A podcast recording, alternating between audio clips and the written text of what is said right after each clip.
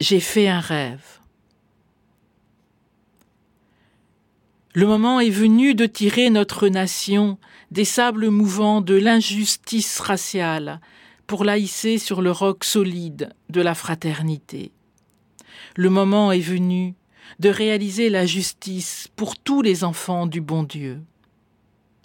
Je rêve qu'un jour, notre pays se lèvera et vivra pleinement la véritable réalité de son credo.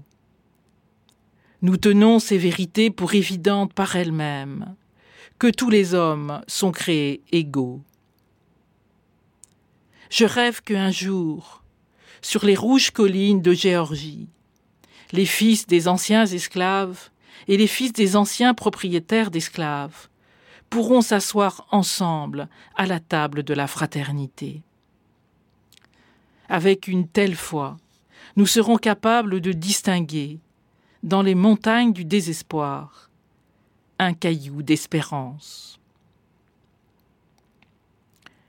Cet immense discours de 1963 du pasteur Martin Luther King est directement inspiré de ces versets d'Isaïe. L'histoire témoigne que son rêve ne fut pas vain, que sa foi, ancrée dans le drame des Noirs et leur combat, a été féconde. Ces versets d'Isaïe ne sont donc pas un conte de fées pour endormir les enfants malheureux et humiliés. Ils sont la préfiguration de l'avenir que notre Dieu veut pour l'humanité. Un avenir pour lequel il s'est engagé tout au long de l'histoire, par son alliance, par la voix de ses prophètes et définitivement par son Fils. Oui, notre monde reste une jungle où les loups dévorent les agneaux, un monde où les ours, les lions sauvages agressent les plus faibles, les malheureux, des peuples entiers de pauvres gens. Mais n'est-ce pas parce que ce monde est ce qu'il est, barbare trop souvent, que Dieu persiste et signe à vouloir le sauver de ce désastre? Notre Dieu ne rejette rien, ni le loup en nous, ni l'agneau en nous aussi car il est venu non pour détruire, mais pour relever.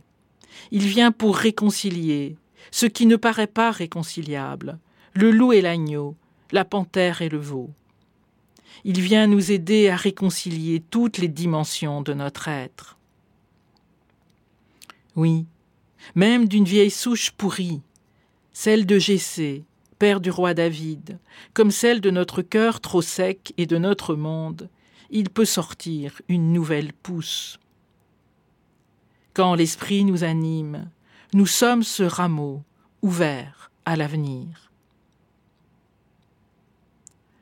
Et de qui donc parle Isaïe quand il annonce un envoyé inédit, plein de sagesse, de force et de bonté? Martin Luther King l'avait compris. C'est de chacun de nous dont il est question quand il se lève pour le droit et la justice, pour la paix et la dignité, quand il se lève en enfant de Dieu.